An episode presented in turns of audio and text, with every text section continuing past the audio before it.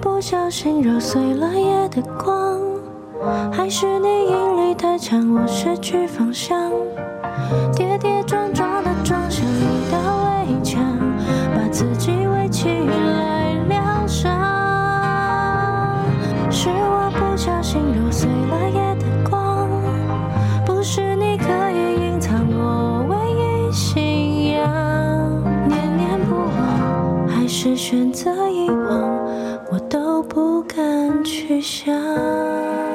各位听众朋友，大家好，欢迎回到为你点歌，我是海苔熊，跟大家讲一个好消息，就是 KP 终于复出啦。在我们等了三个礼拜之后，KP 终于可以跟我们在空中见面。然后我也才发现一件事情：当你失去了一些你原本拥有的东西，你才会发现原本你拥有的东西是有多么的珍贵。就像我之前拥有 KP 的歌声，应该也不能算是拥有啦。就是他可以和我一起合作节目，那那时候我就不会觉得说，哦，他每次来帮我唱歌有什么珍贵的，尤其是已经唱了很多集哦，应该有三四十集有了吧。之后你就会觉得说，嗯，好像就是这样。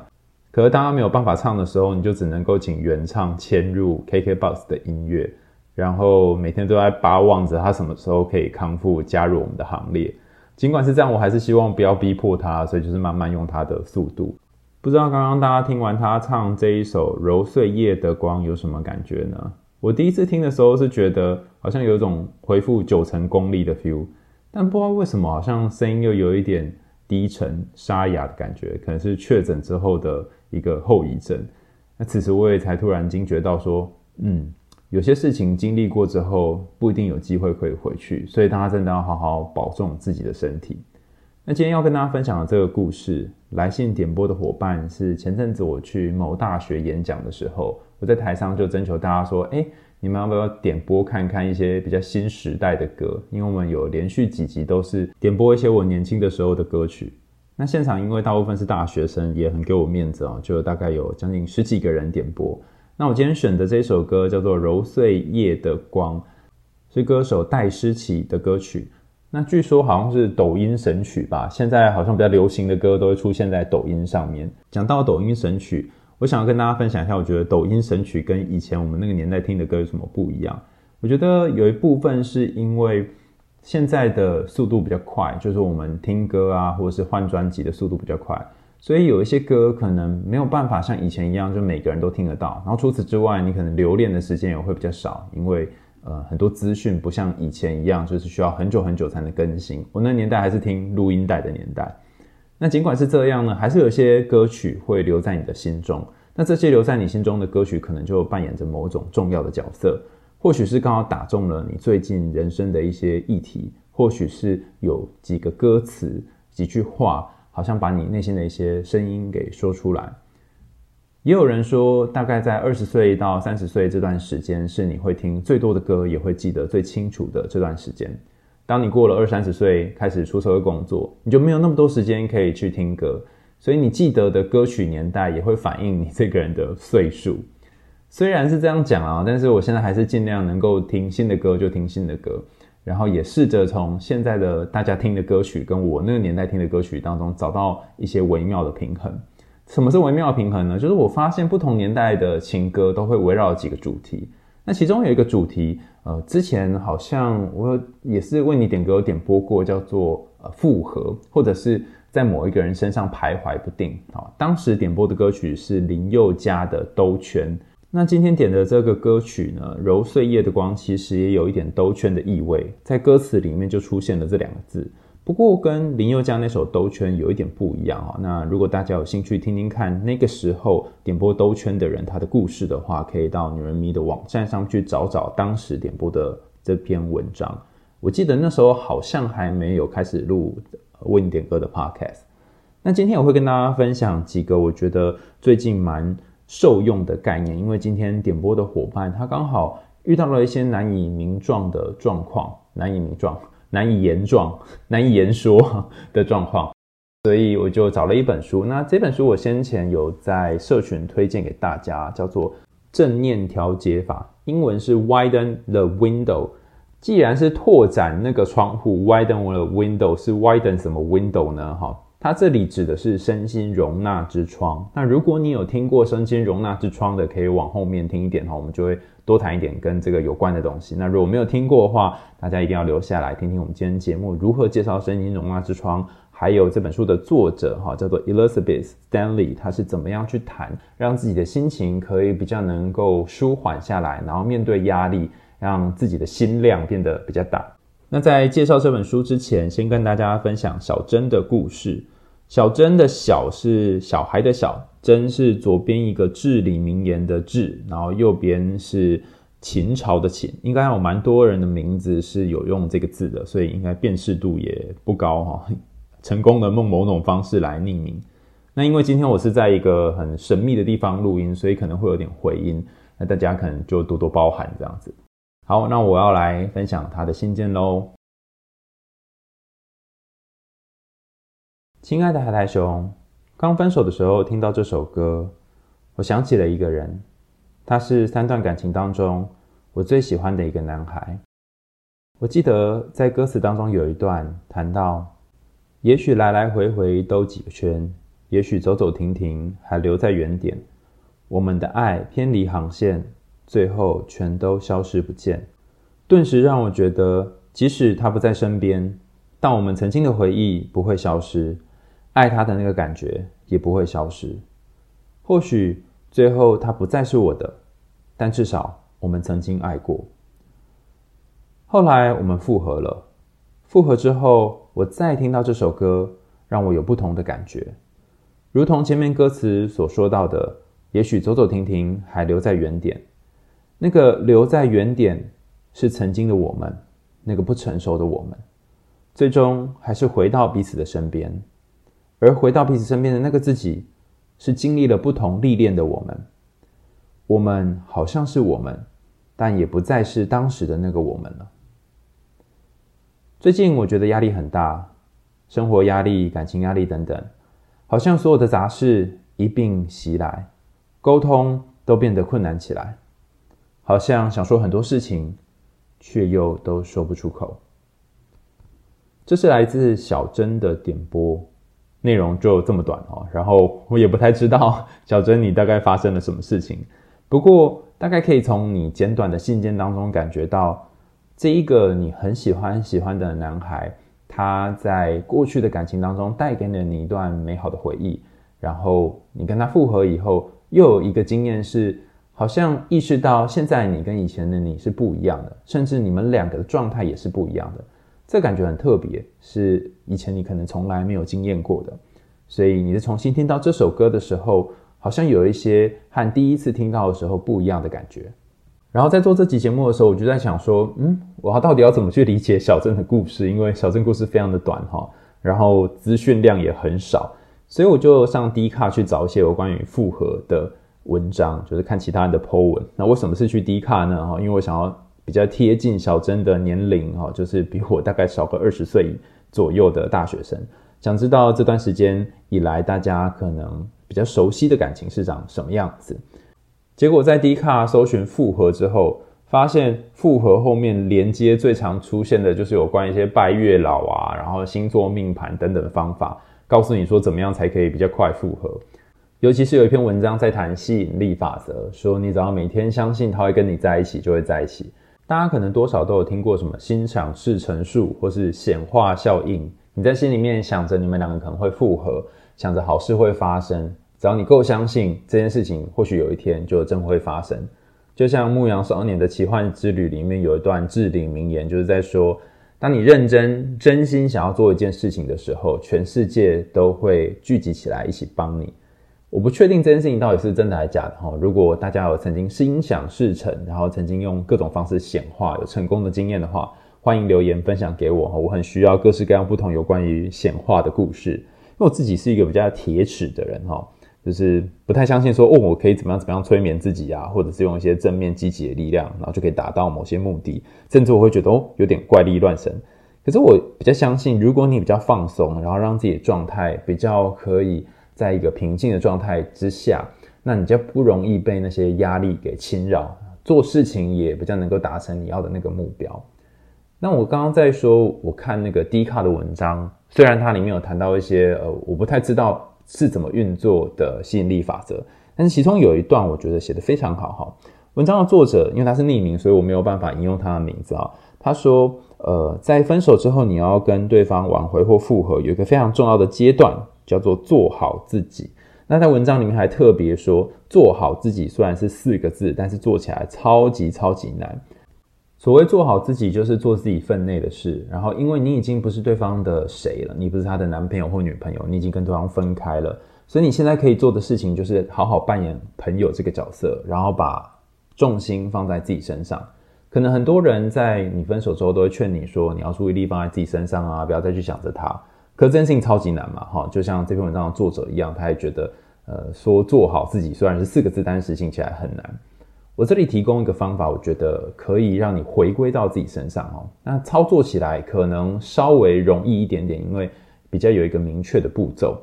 那这个方法呢，是呃，先前我有一次在另外节目《海苔熊心里话》访问李玉玺，他跟我分享的。他说他的咨商师呢，就会常问他说是什么感觉，现在有什么感觉，他的感受怎么样？那我也在这里分享给大家，就是其实你可以时时刻刻问自己现在的感觉是什么。你可以想一想，上次你好好感受自己的感觉是什么时候？很多人可能工作一忙，然后只要有机会闲下来，就会拿出手机开始滑，看看这些社群啊，看看这些影音等等，利用这种方式来舒缓自己的压力。可是，当你用别人的情绪，或是用外在的情绪来去逃避自己内在情绪的时候，你心中的那些感觉却没有办法被好好的看见。你可能看着荧幕里面的人在搞笑、玩乐，然后讲一些笑话。或者是看一些惊奇的短片，让自己的情绪沉浸在影片里面的情绪当中。可是那并不是你自己的情绪，所以我自己觉得好像是把自己当成某一种投影幕哦。大家有看过那个教室里面投放简报那个投影幕吗？你让自己变成某种空白的东西，然后让荧幕投在自己的脑袋里面。其实这对自己的身体是有点伤，就是你并没有办法感觉到你现在感觉是什么。所以，如果有空的话，你可以停下来感受一下当下的感觉是什么。包含吃东西的时候，你可以问自己说：这东西的滋味如何？好吃吗？或者是在自己状况比较、心情比较差的时候，你准备要去划手机，准备要去做一些别的事情，先暂停一下，感受一下现在的心情是什么，然后让自己停在那里停久一点点。这阵子我有一个困扰，就是不断的会一直吃东西，尤其是一直吃碳水化合物。我记得我有个朋友叫小月，他就从台南帮我带了一个蜜饯，据说是非常非常好吃的蜜饯回来。然后我每次写论文，我就觉得好烦好烦的时候呢，就会不小心把一整包蜜饯通通都吃光光。但我后来发现，就是其实我在吃那个蜜饯完全都没有享受。与其说我在吃蜜饯，不如说我是被蜜饯吃。当你没有把感觉打开来，只是在执行你现在正在做的事情的时候，其实就有点像是机器人，你只是按照程序在执行这些所有的事情而已。所以，刚前面跟大家谈到的其中一个方式是，你可以去练习感受身边你正在感受的所有的东西，你吸到的味道，然后现在脚底碰触到地面的感觉，你吃到的东西，甚至是你此时此刻的心情是什么。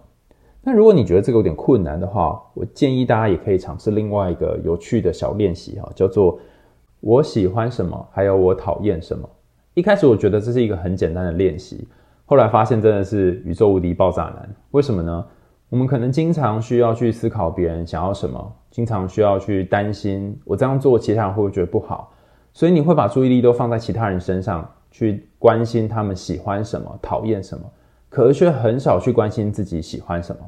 比方说，每次中午订饮料，可能问说：“哎，那你要喝什么？”然后你可能就说：“好啦，随便啦。”或者是当那个饮料的价目表。太多的时候，里面可以点的东西太多，你就会进入选择的困难。好像想要选一个最好的，可是又觉得好耗费脑袋哦，干脆随便选一个好了。但是你有没有真实的去感觉，你每一口喝进去的饮料，或者是你每一次在选那个饮料之后，然后你选完喝下去，是不是你真实喜欢的呢？还是你就是一边在工作，然后一边喝，然后完全是食不知味啊？所以。练习去说自己喜欢什么，还有练习去说自己讨厌什么，其实也是一个很棒的贴近自我感受的练习。那你可以拿一个本子，在本子上面写“我喜欢”三个字，然后后面填满种种你喜欢的东西。比方说，我最近开始很迷上吃印度咖喱，因为我觉得那个味道非常重，然后可以吃到各式各样不同的香料。那我尤其喜欢吃有一个咖喱的口味，叫做什么玛莎拉，就是红色的，有点像茄汁意大利面的茄汁，可它的香料非常的浓郁，然后也不是那个肉酱的味道，就是会让你有一种置身于异国的风情。然后我最近喜欢吃的一家印度咖喱店叫做红堡 （Red Fort），就是红色的红，城堡的堡，应该是在板桥附近吧。那为什么会觉得那一家很不错？哈，不只是它东西好吃，也会让我想起我古时候去印度，真是古时候，大概十几年前了。那时候去印度，呃，有去参加他们的 Red Fort，就是他们的红堡，那个城堡真是红色的。然后进去之前，你会看到很多人拿着那个机关枪在旁边。守卫着，真的是有点可怕哦。但是进去里面就觉得，哎，摸摸那边的石头墙壁，然后踩着那边的泥土，哦，真的有一种进入文化古城的感觉。所以我一边在吃 Redford 的那个咖喱的时候，就想起当时的回忆。那我在吃这个咖喱，它其实就不只是吃咖喱而已，它甚至把一些过往的经验全部都带出来。所以，我刚刚虽然讲我喜欢吃印度的咖喱，但是有好多好多东西就像是葡萄一样，一连串被拉起来。所以，一种让你的生命或者是呃最近生活的状态可以进入一个真实在生活的模式，就是你去想想自己喜欢什么。那另外，你也可以想想自己讨厌什么。比方说，我最近发现我有一个讨厌的事情哈，听起来可能会觉得蛮吊诡的，但是我发现我最近非常讨厌滑手机。有人开始讨厌滑手机的吗？哈，我最近觉得我真的是不知道为什么，大概在傍晚可能九点十点的时候开始滑手机，我就觉得我头好昏哦，然后脸开始痛，就是我会注意到自己身体的一些讯息，然后这些讯息会告诉我说不要再滑了哈。甚至是虽然我经常是用手机工作，可是因为长期这样子要弯腰驼背啊，然后把脖子折下来，觉得很辛苦，所以如果可能的话，我会很希望自己不要用手机，然后在那边念那些字词。那虽然那是我一个习惯的工作模式，可是如果可以的话，我希望可以不要用手机。那这件事情做起来有点困难，所以我就去询问，呃，那些可能一跟我一起上课啊，然后一起上一些身体工作坊课的同学。那其中一个同学就给我一个建议，他说：“诶，你可以试试看，不要用手机，你可以用电脑。”就说：“诶，可是我也很习惯用语音输入啊。”然后他就告诉我说：“其实电脑也可以语音输入。”那一开始要从手机变成电脑，其实不是很习惯。嗯可是其实电脑的确也可以语音输入。但后来我慢慢发现，诶，好像如果用了一阵子之后，可能半小时到一小时，撑过那个阵痛期之后，你就会觉得好像也没有那么困难。好，那刚刚就跟大家分享一个我喜欢的事情和我讨厌的事情，也欢迎大家留言告诉我说你喜欢的事情和你讨厌的事情是什么，或是你喜欢的人、讨厌的人是谁？好，或者你喜欢一天当中什么样的时刻，还要讨厌一天当中什么样的时刻？然后你可以去品味这个时刻，或品味这个你讨厌的东西。然后你可以留言告诉我说，诶，那个感觉是怎样的？好，那刚刚跟大家分享的是如何做好自己哈，就是你把注意力放在自己身上，也意味着你要去注意自己喜欢和讨厌的事情是什么，然后不要再跟随着对方喜欢和讨厌的事情闻鸡起舞。接下来要跟大家介绍的这本书叫做叫做 Widen the Window，把心窗打开，作者是伊丽莎白史丹利。这里的心窗不是指那种心灵鸡汤里面的心窗，是真的，你心里面有一个窗，叫做身心容纳之窗。那这个窗是用来干嘛的呢？我去找了一下，呃，一个我觉得比较适合大家理解的定义哈。这个定义是由美国精神科医师叫做 Daniel Siegel 他提出的概念哈。那身心容纳之窗最早被用在面对压力和创伤的时候。当你眼前有一个巨大的压力，比方说你突然发现下礼拜一要考试，或者是你突然发现你的现任劈腿了，然后这个压力大到你可能无法掌控，或者是无法让自己可以安定下来的时候，就是压力超过了你的身心容纳之窗。当压力在身心容纳之窗里面的时候，其实你可以去处理你的情绪，让自己的情绪比较快的去回到那个水平的地方。但是如果超越了这个窗户，可能就会出现经常被大家所提到的那个暂停逃三个状态。战就是你会面对这个压力，然后想要直接 fight 攻击；停就是整个人停在那里，不知道该怎么办。就像有一些被性侵的当事人，在事情发生的当下，只能整个人愣在那里，然后不知所措，甚至是脑袋一片空白，因为觉得做什么好像都没有用，干脆就放弃抵抗，保存能量。那最后一个就是逃跑的状态，就干脆不去面对。在这本书当中，正念调节法里面也谈到说，有些时候拖延哦，是让自己恢复能量的一个方法，其实就是一种逃跑了哈。所以逃避并不可耻，而且有用，你知道吗？可是逃久了，它会形成一种慢性的压力。因为我在想，小珍在这封信件当中提到，觉得最近有很多地方都有压力，不论是课业啊、感情啊。好像不知道为什么有些事情就没有办法讲出来，闷闷的压着的感觉，会不会是已经超越了你的身心容纳之窗，甚至是你一直在逃跑，一直在逃跑，所以那个真正的问题并没有被你面对和解决，长期下来就会变成一种慢性的东西，然后卡在你的心里面。我这里可以跟大家分享一个概念哈，你可以想象一下，如果手上拿着一本书，它可能没有很重，但你拿一分钟跟拿十分钟，其实有很大的差别。如果你拿十分钟，你就觉得手超级酸，尽管它是一个小小的压力。所以我在猜，或许小珍在最近的人生当中，就是最近发生的种种事情里面，可能有些东西你不太在意它，甚至觉得好像也还好。但是它因为累积了很长时间，对你或许有一些影响。你可以试着去找找看那个东西是什么。如果大家对于身心容纳之窗这个概念有更多的兴趣，可以上网搜寻刘佩轩心理师的文章哈，刘就是留下来的刘。佩是人字旁的佩，轩是草字头的那个轩，然后它有很多是有关于这个压力啊，还有创伤相关的文章，大家可能搜寻一下就会找到许多有用的资讯。那接下来要跟大家讨论，如果你已经知道自己目前的压力超过能够负荷的程度，身心容纳之窗太窄了，然后压力太大了，甚至是窗户要破掉了，那该怎么办呢？哈，我觉得。你可能要先思考一下，你的窗户的宽窄程度到底是怎么样产生的。在 Elizabeth 这本书当中，其实提到三个有可能会影响你身心容纳之窗大小的原因哈。一个可能就是大家很清楚的，叫做童年创伤。小时候你曾经被家暴、性侵、霸凌，或者是遭遇一些很重大的天灾人祸，目睹一些惨剧，家人曾经入监服刑。或者是看到一些非常血腥的场面，都可能会让你的身心容纳之窗受到影响，然后就变得比较窄。第二个是你成长以后变成成人之后，可能有一些震撼性的创伤，例如说九一一攻击啊，例如最近发生的这个梨泰院的事件，可能呃你并没有在事发的现场，但透过电视机、透过网络看到的这些种种画面，可能会让你产生某种替代性的创伤。那久了之后累积这些资讯，你可能身心有受到影响，但是自己不自知。第三个就是慢性的创伤来源，哈，刚刚有说三个嘛，一个是童年的一些经验，童年创伤，另外一个是成人之后发生的一些震撼性的创伤，最后这个叫做慢性的创伤。慢性创伤主要是来自于你生活当中不断累积的长期的压力，就像我们刚刚提到那个例子啊，就是你拿了一本书。一开始可能觉得不是很重，但是你万一拿了十年呢？它是是变得超级超级重的。这个概念我一开始还有点不理解哈。那前阵子我去问我的催眠师啊，催眠师就跟我说：“哎，我觉得你身上有一个地方，其实一直背负着很重的重量，你可能都不觉得，或者是你觉得好像还好，可是这个重量实际上已经造成了你身心上面的一些压力，所以你看你的耳鸣都不会消失。”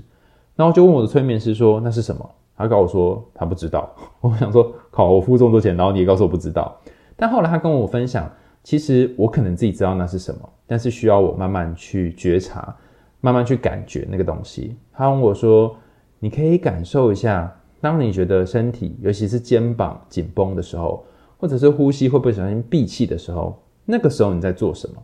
可能是一件别人需要评价你的事情，可能是你想起一些回忆，可能是你看到某些影片。那这些东西长期累积下来，可能就变成一种慢性的压力。我就会去开始想，所以到底是什么造成我长期的压力呢？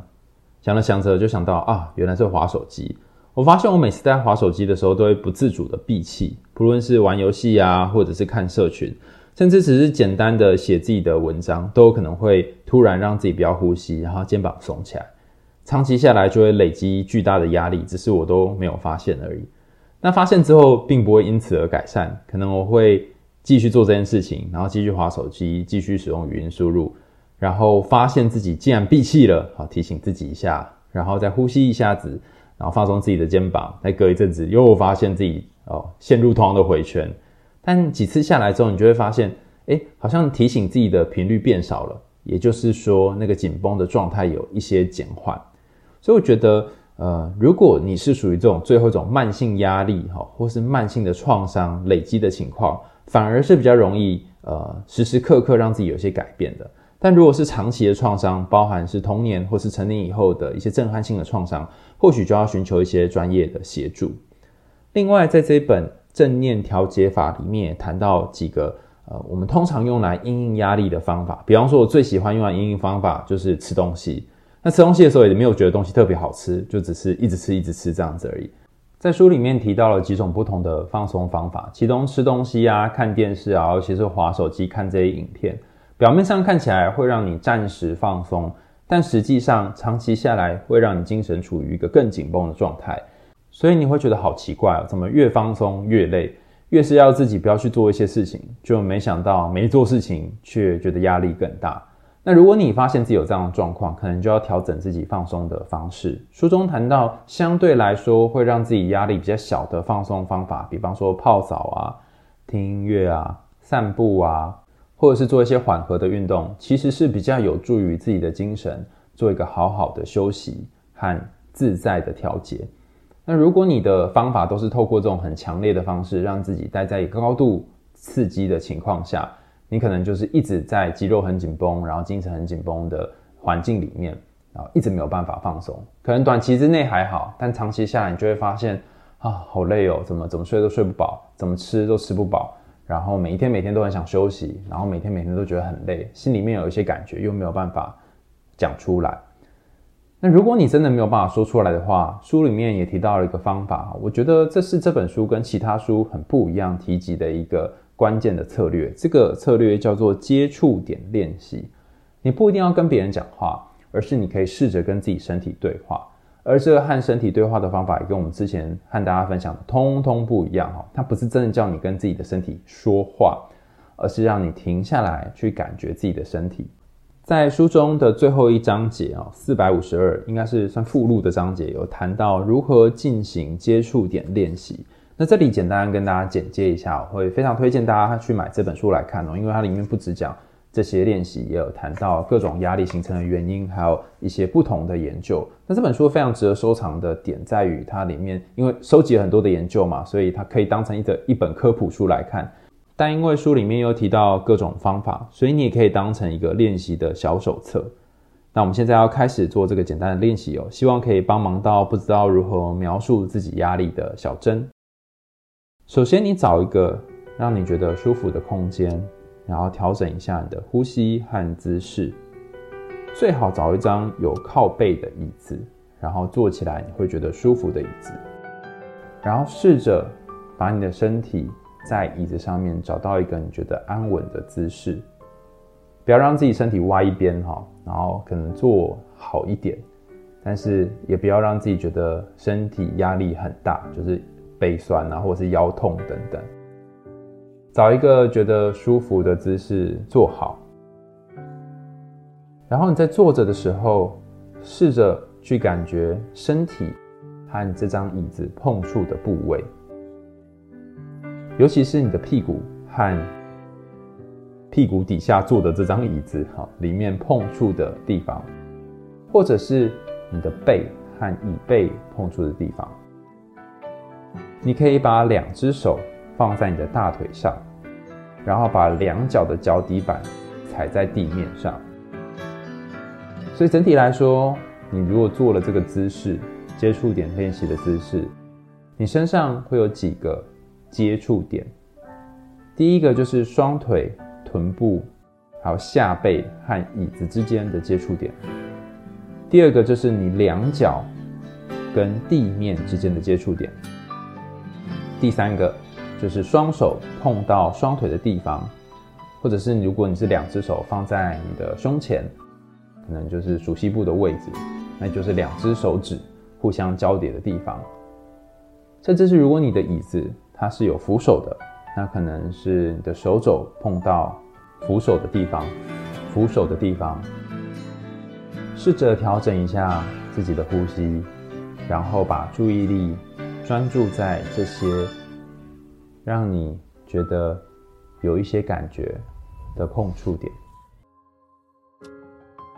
感觉一下刚刚我说的手和大腿、屁股和椅子、脚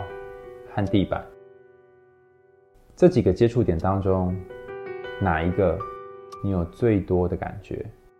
或者是有最明显的感觉？找到之后，花一点时间聚焦在这个感觉上面。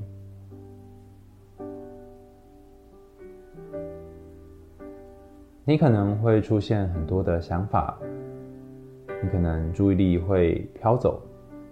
都没有关系，也不需要责备自己，你只需要再把自己的感觉拉回那个接触点上。我们在这个接触点里面。停留一段时间，你可以试着去感受和聚焦接触点之间连接的感受。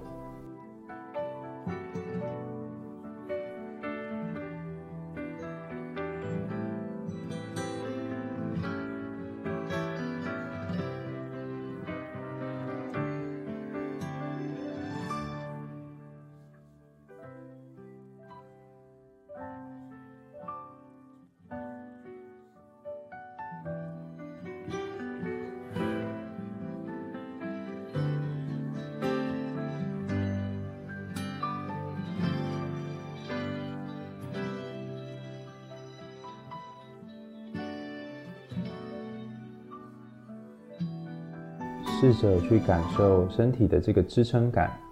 而不是用脑袋去思考这个支撑感。所以你不需要去想为什么，也不用想原因，你就是试着让自己的注意力进入你身体的感觉里面，然后也帮我留意一下你的身体有什么反应，比方说。你可能突然起了鸡皮疙瘩，或者是你的心跳发现它变慢或是变快了，甚至是你感觉到自己有一点流汗，打了一个嗝、放个屁等等，试着留意一下自己的身体产生的一些讯号。我们再给自己一点时间。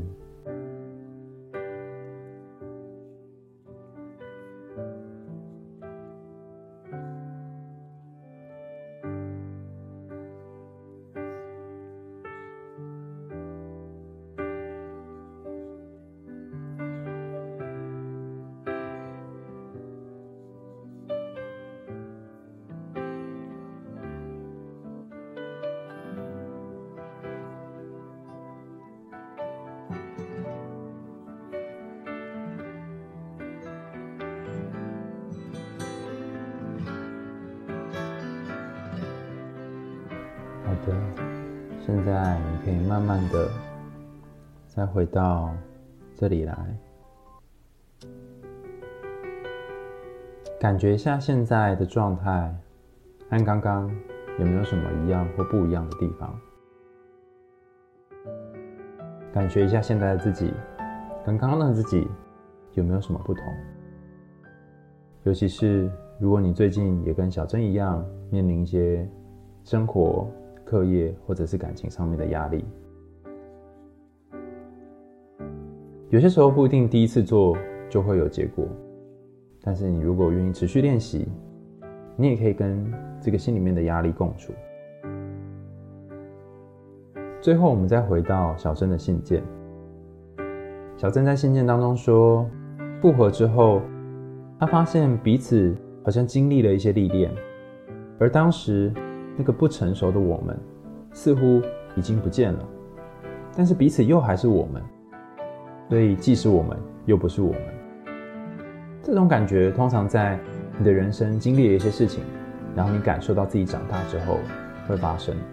那它其实也是一个很特殊的感受，因为当你跟一个人复合以后，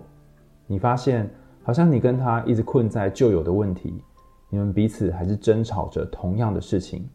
以前。会让彼此不爽的事情，现在还是会让彼此不爽。那就代表两个人都没有成长，所以那个复合只是一个假象的复合，只是舍不得而已。但是如果你发现原本本来会争吵的那些主题开始有些转换了，甚至是虽然同样争吵，但是两个人面对的方式不一样了，这个觉察本身就可能会让你对于这段关系有一个不一样的体验跟感受。在关系里面体验到自己进步，或是在关系里面体验到两个人为了关系努力而付出，是一个很棒的感受。你就不会在同个地方徘徊绕圈，你开始可以往前走了，你开始可以去掌握眼前的方向。歌词里面有一句是：“我们的爱偏离航线，最后全都消失不见。”很多人在分开以后会担心，两个人如果一段时间没有联络，会不会对彼此的感情就淡了？我觉得非常有可能，尤其是当他在跟其他人相处，或者是身边有别人出现的时候。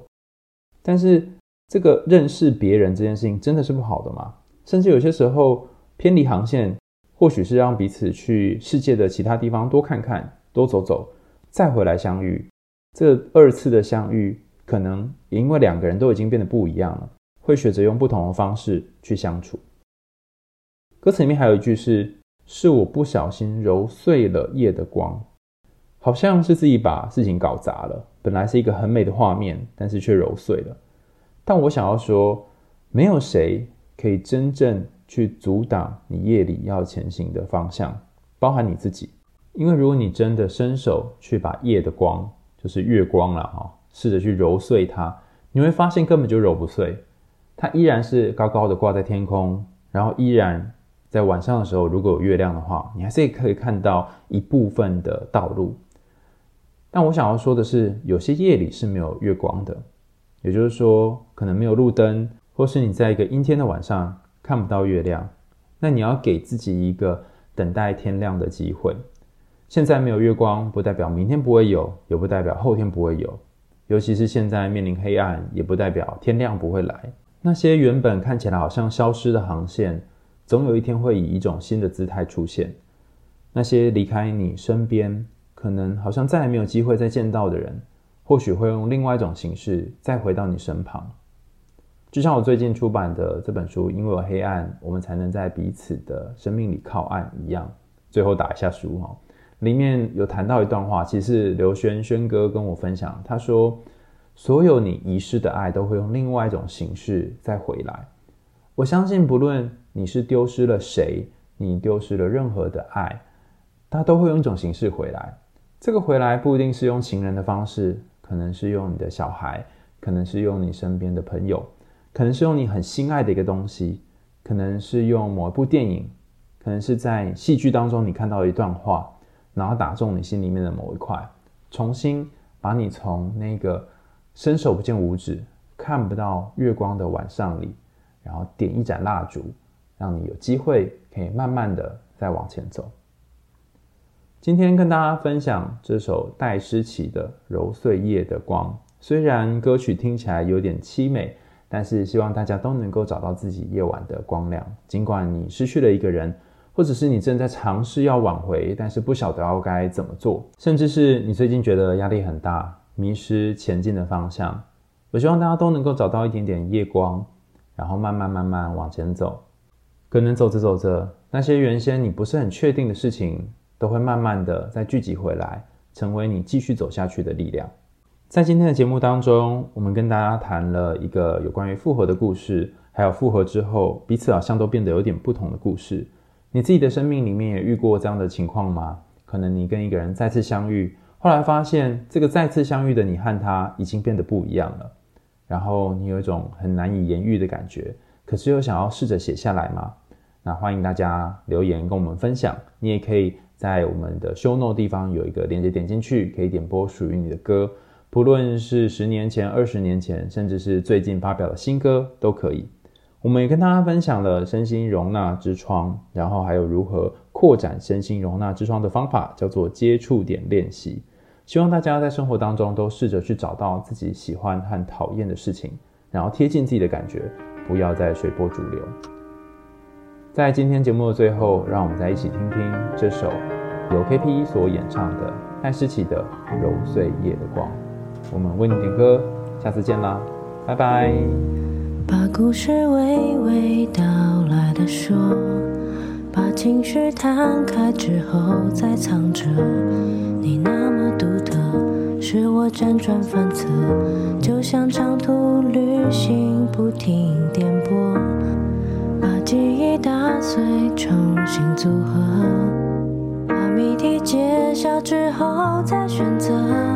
你命里没我，就像是小烟火，再努力也照不亮夜的寂寞。也许来来回回都几